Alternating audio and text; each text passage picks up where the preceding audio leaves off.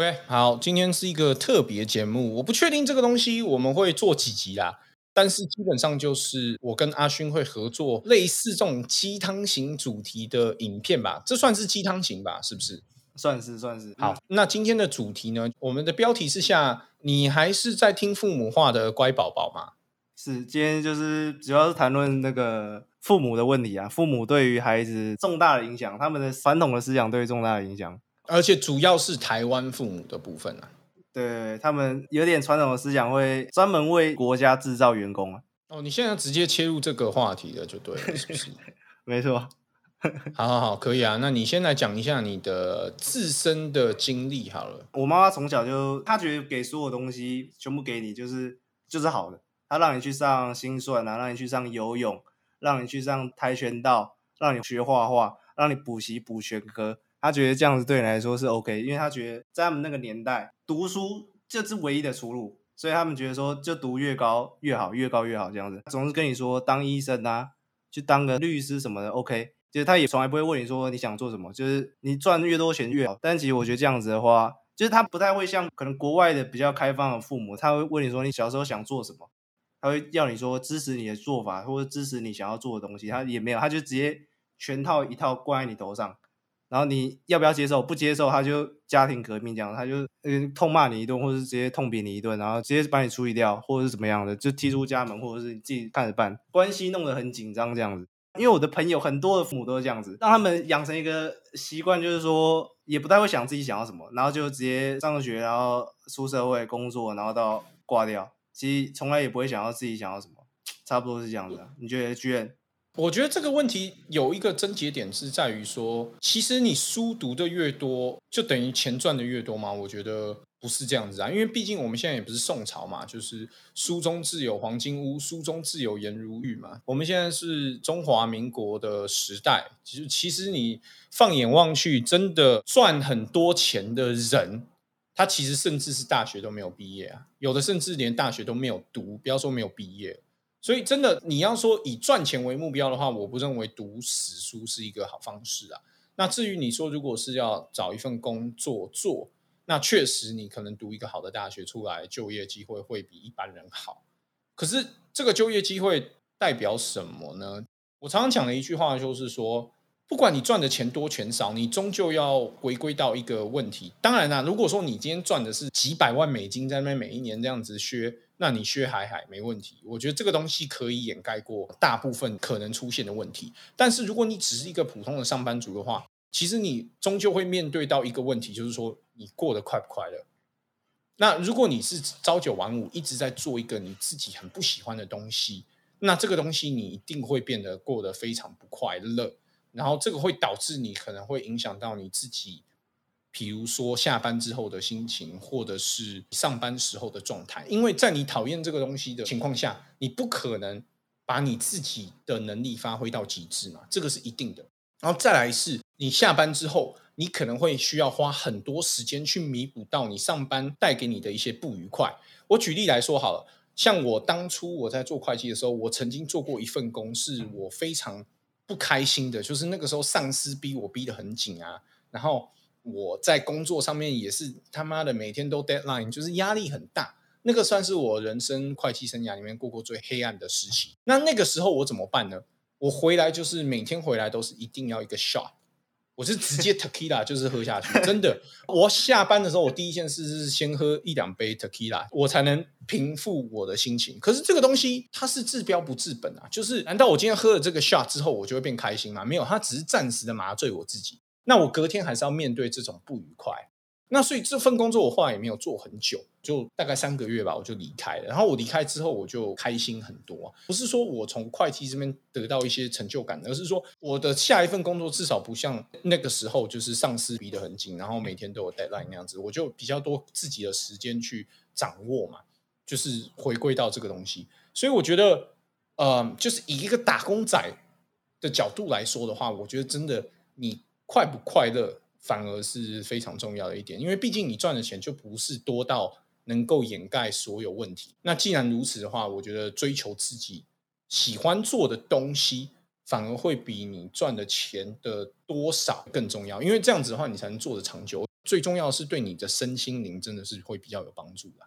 那但是大部分人他们会说，在转换跑道的时候，他们会觉得说，他们可能会有一个想法，但他们不敢。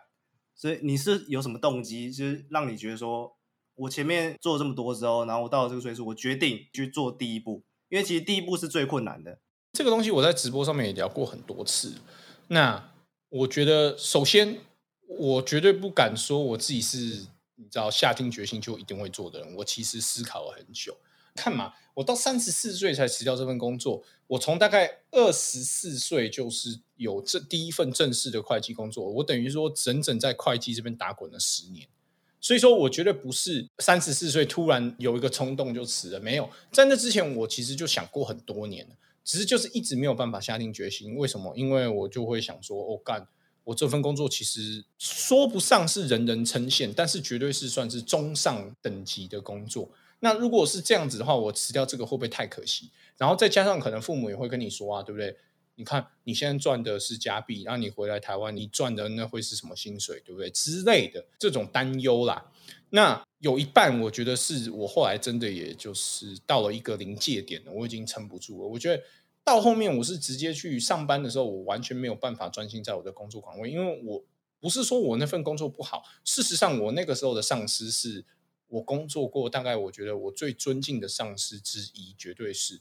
然后那个工作，他也给我很多在会计上面我自由发挥的空间，绝对是我做过的所有工作里面，算是我觉得非常好的，而且工作环境也非常好。可是就不喜欢你，发自内心就是不喜欢会计啊，那那你搞屁，你懂我意思吗？就变成那样，所以我就连去工作上班，我都会觉得非常痛苦。然后再来就是刚好我在呃感情方面也到了一个临界点嘛，因为那个时候刚好就是疫情最艰辛的时候，然后变成说呃我如果继续待在加拿大，基本上就要是要跟华小编分隔两地，等于是说有这些东西加注在我身上，逼着我去做一个抉择啦。所以我也不是说自己多屌，就是说哦干我突然想通了也没有。就真的是刚好这些事情加注在一起，狠下心来就说哦好，OK，那我就算了。这边也要先谢谢我的上司，就是说我的上司那个时候也是非常看得起我，他也没有说直接就是让我辞掉这份工作，他也会想说你直接做 YouTube，感觉那个钱应该也不够吧？你要不要就是先 part time 做着，然后等你完全上轨道，你再直接辞掉嘛？所以我那个时候回来台湾有一阵子，我其实也还是在做会计的工作。就等于说，在生活上面我不用担忧啦，因为至少就是我赚的钱是够的，所以我觉得相较于别人，虽然说我开窍的年纪算是比较老的，就是三十四岁，但是同时我拥有的资源也是可能别人在二十几岁的时候没有的，所以我觉得这部分是我自己比较幸运的部分啊。可是这个东西怎么变成说我一直在聊我自己的？今天这个话题不是你在带吗？不是应该你聊一下你自己的环境吗？就是说，比方说你为什么？选择做 YouTube，又或者是说你为什么现在选择不做 NBA，然后做一个这么冷门的题材嘞？但是你好像做的很开心嘛，即使说虽然说在经济上面没有带给你任何回馈，可是你还是做的非常开心。所以这部分你要不要跟观众谈一下？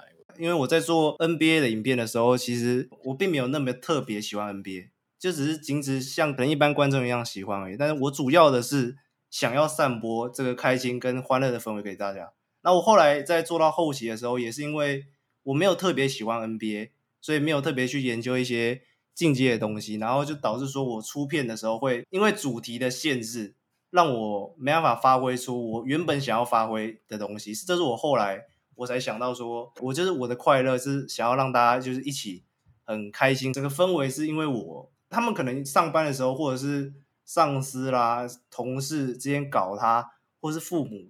女朋友、男朋友有一些一整天下来一些鸟事在直接挂在他们头上什么的，所以他们回来的时候可能看看我们或者剧院的影片之后，一整天的心情会特别好那么一点。我觉得剧院，我相信剧院也有啊，就是有粉丝会说，其实，在过了一整天跟狗屎一样的一天之后，然后看一下你们的影片，就会有点开心。其实我我最主要是希望我能起到这个作用，就是在让大家笑的同时。让他们一天过得比较人生嘛，对，就是痛苦的时候让他们过得比较快乐一点。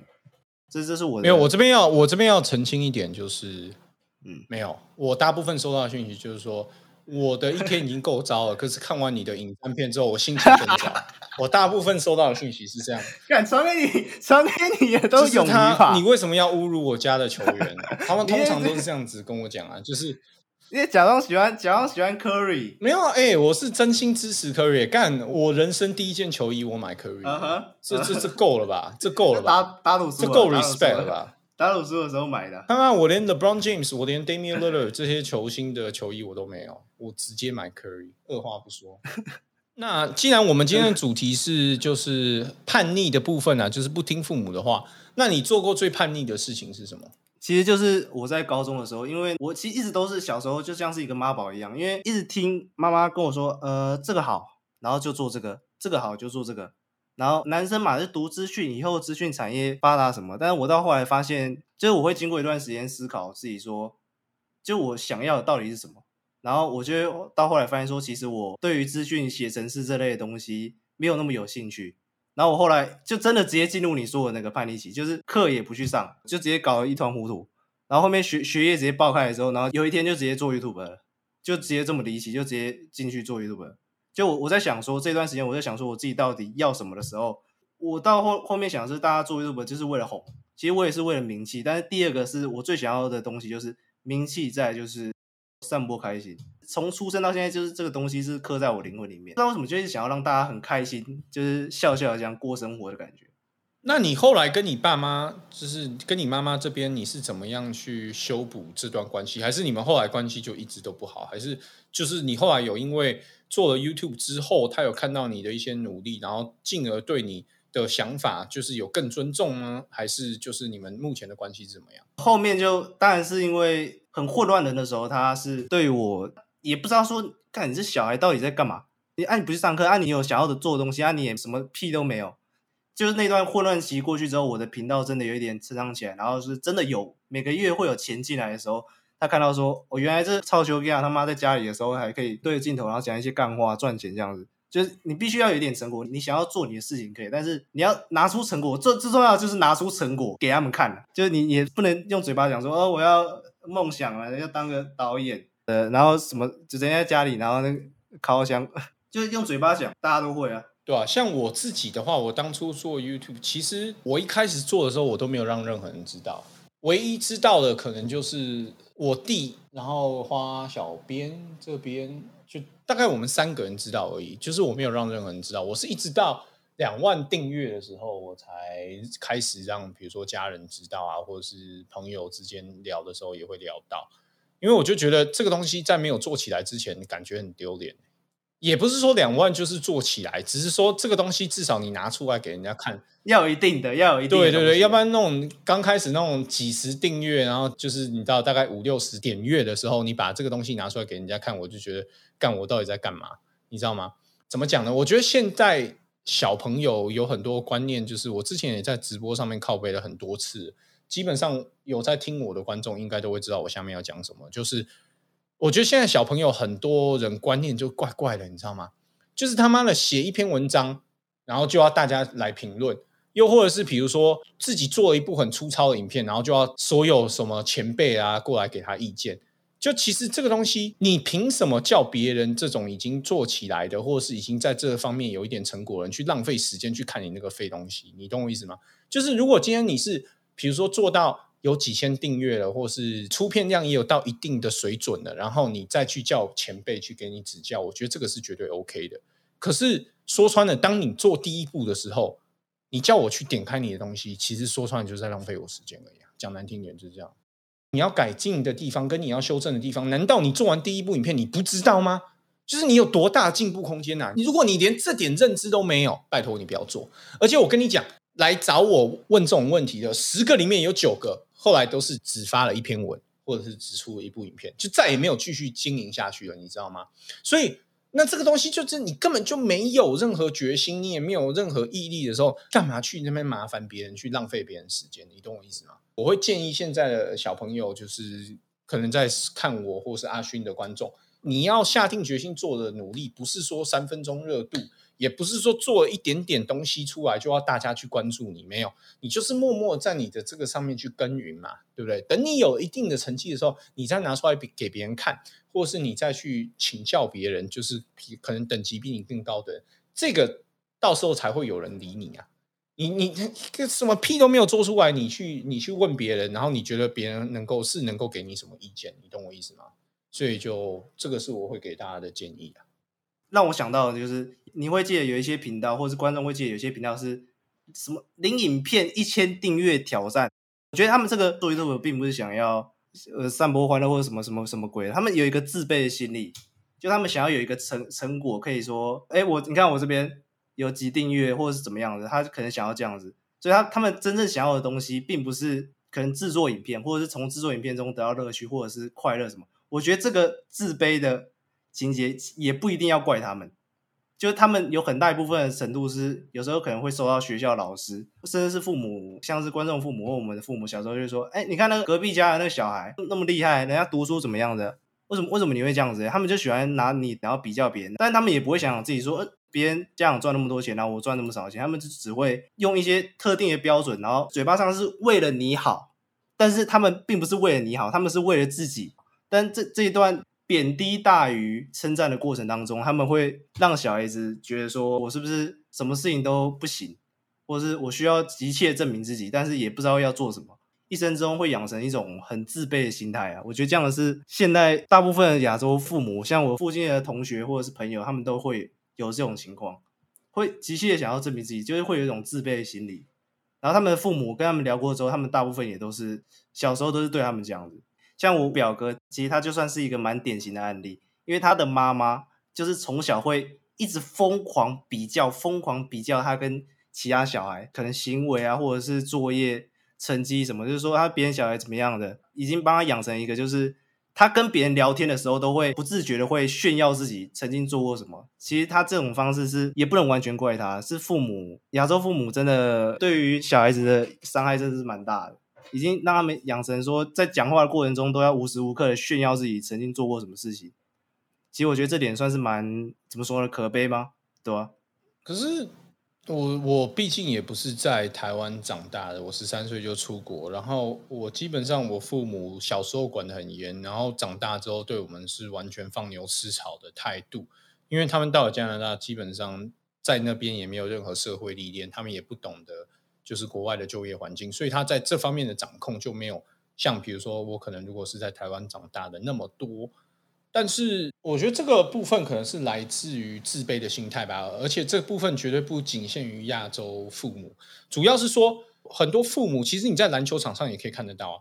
很多父母就是当初举例来说嘛，就是 Lonzo Ball 他爸爸就是一个很典型的例子。他以前当不了职业球员，又或者是他在打美式足球，他只是一个跑龙套的球员，然后也很快就被裁掉，所以他就很希望他自己的小孩将来继承他的衣钵，完成他没有完成的梦。可是这个东西就等于是 You're living your dream through your son。这个东西可以延伸到就是你刚刚讲的，比如说成绩要好的这部分，因为大部分父母会要求小孩成绩一定要第一名。其实自己根本也没有第一名过啊，只是自己很想要当初当一个第一名，然后可能就是当不了，所以就会去狂疯狂要求小孩子的作业，然后去做到一些当初自己没有办法做到的事。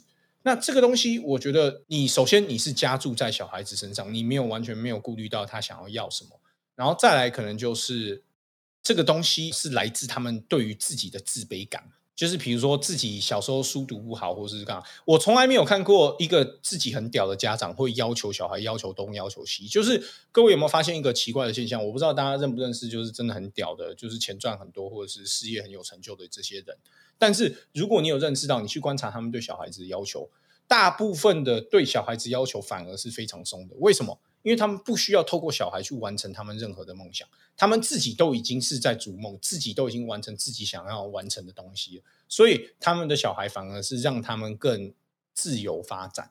你懂我意思吗？所以我觉得很大部分这个东西是来自家长自己的自卑感。我点出这个东西，我有没有解决的方案？其实我也没有。只是这个是我观察到的一点，就是好像大部分的家长越对小孩子要求越严格的，反而是越自卑的，因为他们就会觉得说：“哦，干，我小孩考了第一名，或是干嘛，我就可以跟我的朋友之间就可以拿出来炫耀，或是什么的嘛。”因为像我小时候在国外，因为华人圈很小，那他们的家长就会聚在一起的时候就会聊说：“哎，对对对，你看谁谁谁的小孩是什么。”可能高中毕业的时候他是第一名，所以他可以上台致辞，对不对？又或者是哎，谁的小孩可能又考医学院，谁的小孩可能又是工程师这样子。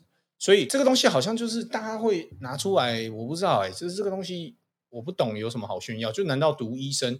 读工程师就是比较有头有脸吗？或是我不知道，可能这也是因为社会所造成的思想吧。但是整体而言，我不认为做一个 YouTuber 会比，比如说工程师或者是医生更丢脸啊。相反的，我反而觉得做 YouTube 可能难度更高吧，更高，一定更高。因为你要想想看，到底有多少人可以靠 YouTube 吃饭？这个东西，不管你是做哪一类型的 YouTube，能够靠 YouTube 吃饭的人，跟能够靠医学。吃饭的人，或者是靠工程师吃饭的这个，绝对是少很多的吧。所以我觉得这方面，如果你以几率来讲，当然我们赚的钱可能没有他们那么多，但是我觉得这部分你知道，也有很多 YouTube 是赚到盆满钵满啊，也有很多啊。所以就是看整体嘛。我觉得整体大环境来讲，我觉得做 YouTube 一定是比这些行业都还要难的。其实你刚你刚刚讲到一个那个解决方法，就是父母自卑感的解决方法。我觉得是你在工作，或者是你可能出社会工作的时候，你要想自己到底要什么。因为其实时间过得很快，他你就出社会，然后工作，你你要想说你自己到可能四五十岁，然后到退休，然后就这样挂掉嘛，就一辈子也不知道自己真的想要什么。其实我觉得这样子的人生算是蛮活得没有意义啦。在这段人生过程中，找到自己的一个真正想要的东西，然后就直接去做吧。如果你三十几岁的话，有一些包袱可能没办法的话，那就是真的比较没办法。但是如果你二十几岁，可能像我这样子，还有一些时间去弄的话，如果你想要做什么，就去吧。